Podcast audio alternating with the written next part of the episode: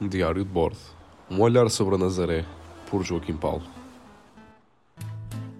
Valado dos Frades, 16 de março de 2023.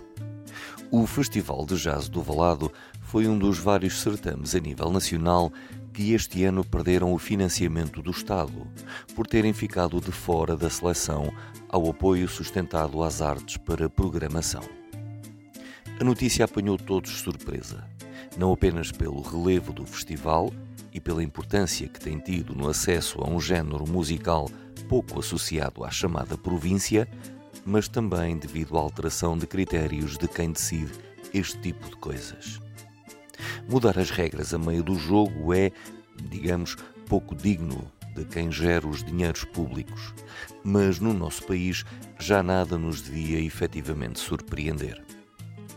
E quando temos um Ministro da Cultura que apenas parece interessado em fazer diferente e a comprar obras de arte para o Estado, chega-se facilmente a uma fórmula que prejudica o interesse público.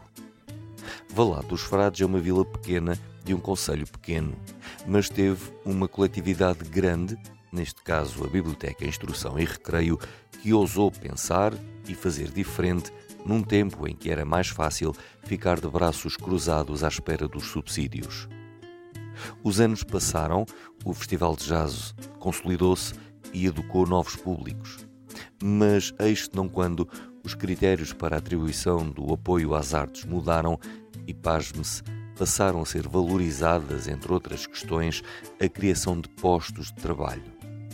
Como se fosse possível à BIR contratar funcionários para tratar do festival durante os 12 meses do ano. A decisão ainda é passível de recurso, mas a esperança na reversão é pouca.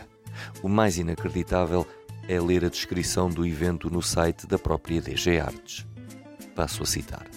Este festival nasce numa coletividade, Biblioteca, Instrução e Recreio, que foi fundada para combater o analfabetismo na população rural em 1933, sendo pioneiro na divulgação do jazz na região centro. O maestro Adelino Mota e os voluntários que tratam do festival e asseguram a edição deste ano, mesmo sem o tal apoio da DG Artes, é que não mereciam tamanha desconsideração.